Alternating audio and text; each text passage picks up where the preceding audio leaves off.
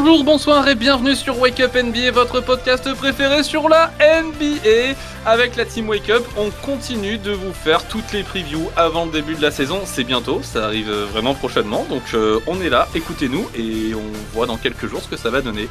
Euh, Gus et Vincent s'occupent de la conférence Est, Miguel et moi on s'occupe de la conférence Ouest. Moi c'est Rémi et je suis avec Miguel. Comment ça va, Migos? Ça va super bien. On se rapproche enfin de- du début de la saison NBA. Là, franchement, je pense qu'on est tous chauds que ça recommence. Exactement, la vie va enfin pouvoir reprendre son cours. Aujourd'hui on s'occupe de Dallas. Dallas Mavericks. Exactement, tu nous fais un petit récap, Miguel?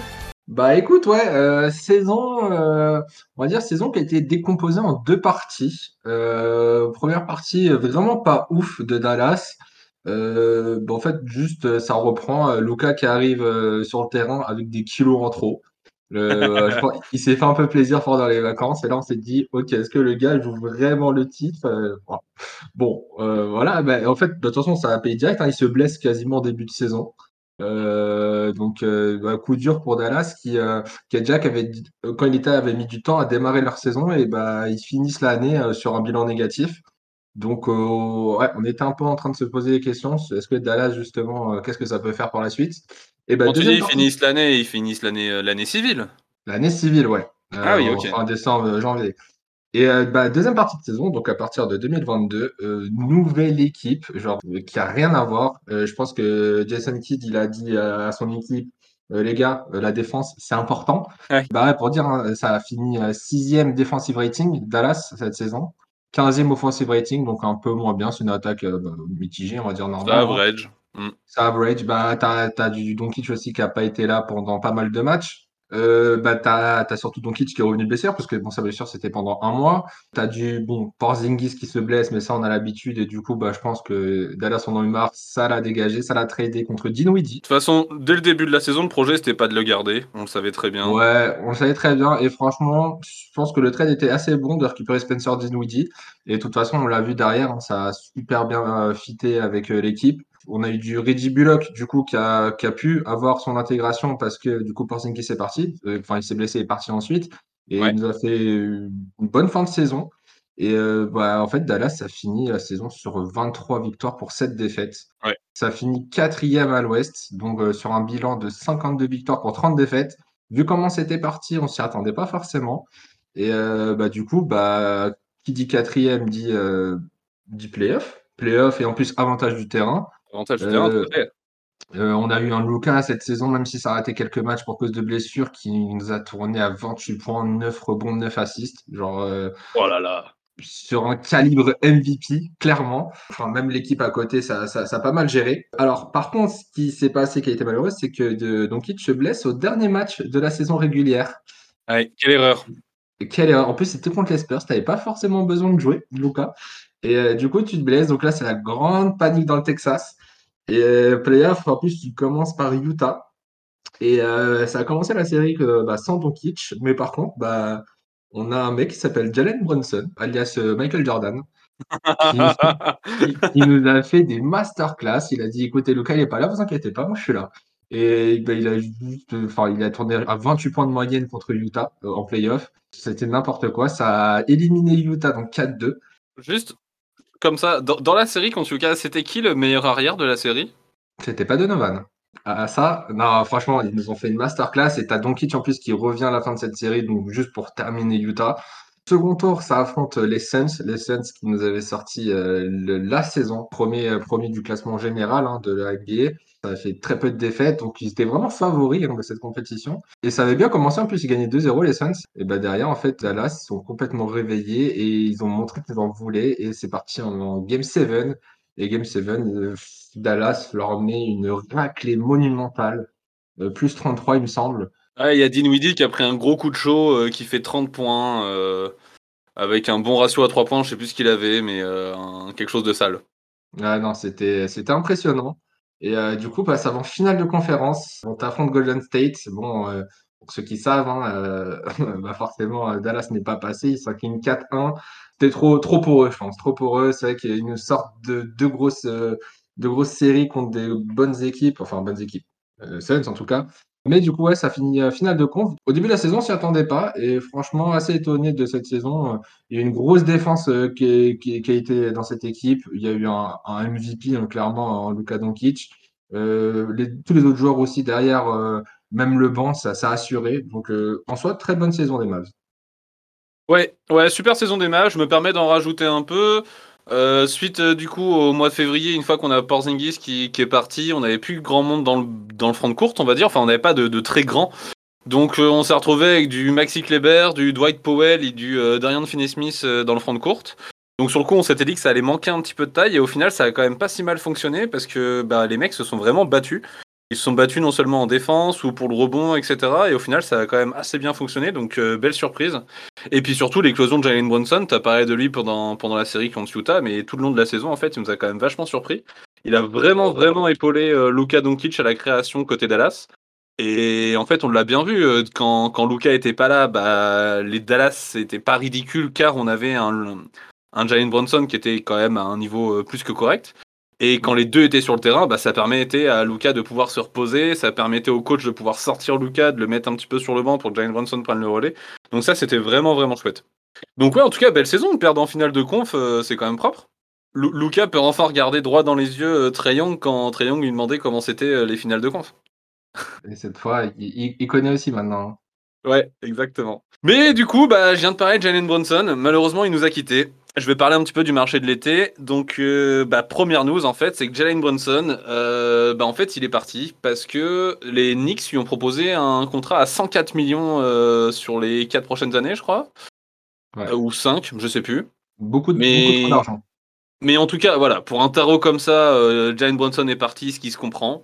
Tout le monde pensait qu'il allait prolonger à Dallas et on s'attendait pas spécialement à ce que les Knicks se mettent sur le, sur le sujet.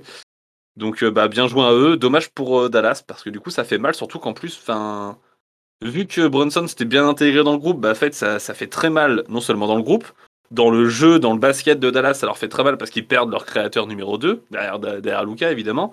Et surtout, en fait, ils le perdent contre rien du tout parce que, bah, en fait, il est juste parti, c'était pas un trade ou quoi que ce soit, donc euh, bah, ça fait mal. Derrière, on a quand même Dallas, du coup, bah, évidemment, avec le départ de Jalen Brunson qui libère un petit peu de salary cap.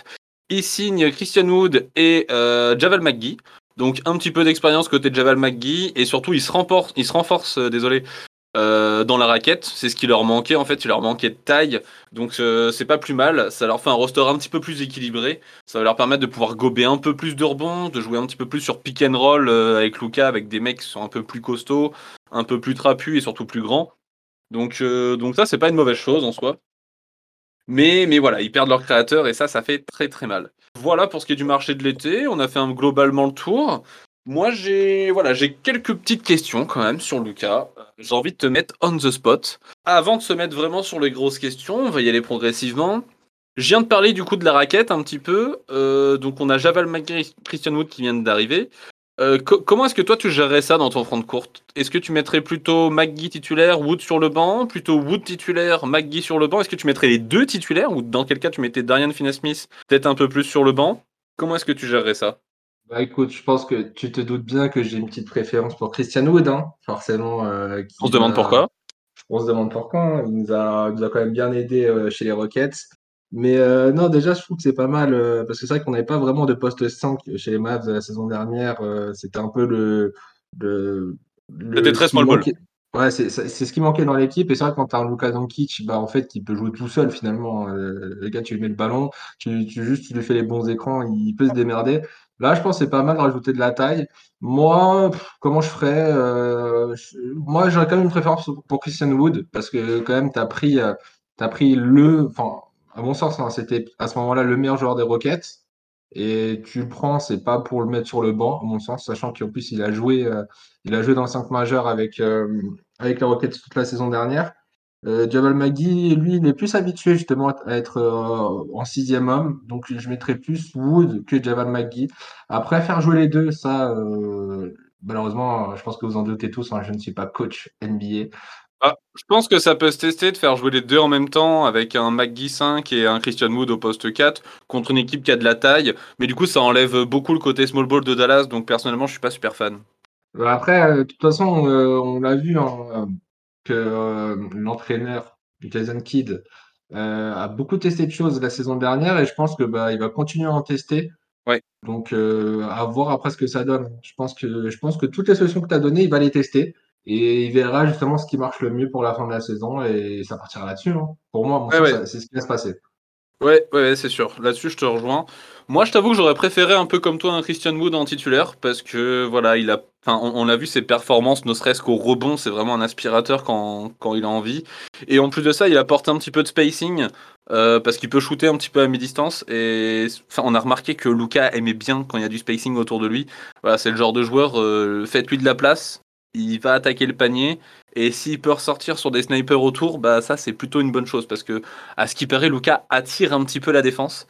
Donc, euh, donc moi j'aime bien Christian Wood euh, titulaire, mais il a été dit, il a été annoncé euh, par le coach, que Javal McGee serait titulaire devant Christian Wood, et du coup Christian Wood serait relégué sur le banc pour le moment, et peut, ça en ferait sans doute un sixième homme. Pourquoi pas? Donc après, à voir comment les minutes seront gérées. Hein. C'est pas impossible que Wood démarre sur le banc, mais qu'il ait davantage de minutes que McGee. On verra comment ce sera fait. Je serais pas surpris. Mais euh, voilà, c'est ce qui a été annoncé en tout cas par Jason Kidd. Autre chose, euh, du coup, on vient de parler du front de courte. On va parler un petit peu plus du back courte. On a Dinwiddie qui a eu une super intégration l'année dernière. Euh, il nous tourne à 16 points, je crois, enfin avec ses matchs à Dallas. Malheureusement, enfin malheureusement. En fait, il a été dit dans un média day que, le, staff de Dallas a dit à Spencer Dinwiddie on veut pas que tu remplaces Jalen Brunson, on veut que tu restes toi, que tu fasses du, Spencer Dinwiddie. Donc un jeu qui sera davantage agressif, qui apporte un petit peu plus de taille comparé à un, Jalen Brunson, par contre beaucoup moins de création. Est-ce que Spencer Dinwiddie serait plutôt au poste 2 titulaire à côté de Luca, euh, du coup qui pourrait... en fait, j'ai deux questions. Est-ce qu'il est titulaire ou est-ce qu'on le fait jouer sixième homme? Parce qu'on sait très bien qu'il peut jouer sixième homme et qu'il peut faire très mal, surtout si c'est un Spencer Dinwiddie comme on l'a vu à Brooklyn il y, a, quelques années.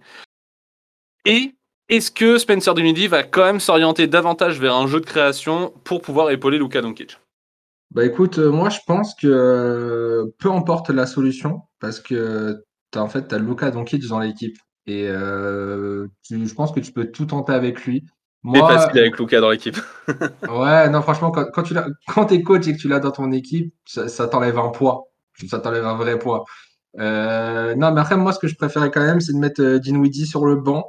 Euh, parce que parce que Doncic a, pas forcément besoin de lui pour faire du Luka Doncic. Et si tu peux avoir un Spencer Dinwiddie sur le banc, bah c'est c'est bénéf, c'est bénéf de fou. Mm. Et euh, moi, je ferais comme ça. Après, avoir selon les match-up aussi, parce que euh, je pense qu'aussi euh, ils sont assez intelligents pour savoir à quel moment il faut faire jouer les deux et à quel moment, bah, en fait, juste Luka Doncic suffit. Donc, ça va dépendre des match-up, mais je pense que les deux sont possibles. Je sais pas ce que toi t'en penses. Ouais, je suis d'accord avec toi. Moi, je, vois plus un, un Spencer Dinwiddie sur le banc pour gérer la seconde unit. Un peu en sixième homme de l'année avec sans doute Christian Wood. Surtout qu'en fait, euh, on a Reggie Bullock qui sera là au poste 2 et qui pourra épauler Luca en défense notamment, parce qu'on sait que Luca, c'est pas un très grand défenseur. Donc, euh, en espérant qu'il puisse l'aider sur, euh, sur ce côté-là du terrain. après tout ce qu'on vient de dire, n'empêche, on se rend compte que Dallas a quand même pas une équipe si ridicule que ça. Enfin, ça a quand même un petit peu de profondeur. On a du coup évidemment du Luka Doncic, mais qui est quand même épaulé par du Darian Finney-Smith.